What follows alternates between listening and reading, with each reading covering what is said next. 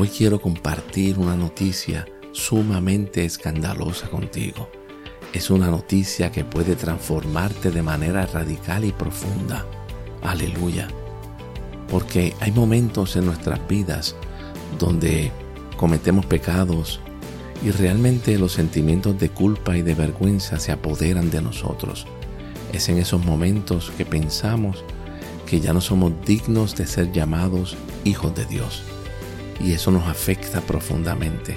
Sin embargo, la escritura dice que nosotros fuimos rescatados de esa manera de pensar y que por la preciosa sangre de Cristo fuimos redimidos para que esos sentimientos ya no se apoderen de nosotros.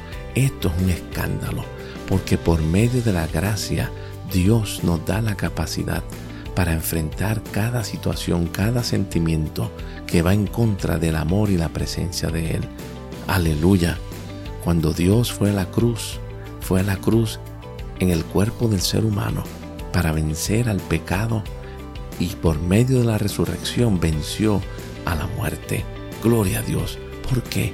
Para que nosotros hoy pudiéramos sentirnos bien con nosotros mismos. Cuando Dios vistió a Adán con la piel de animales, no lo hizo para poder verlo diferente, lo hizo para que Adán y Eva se sintieran bien con ellos mismos.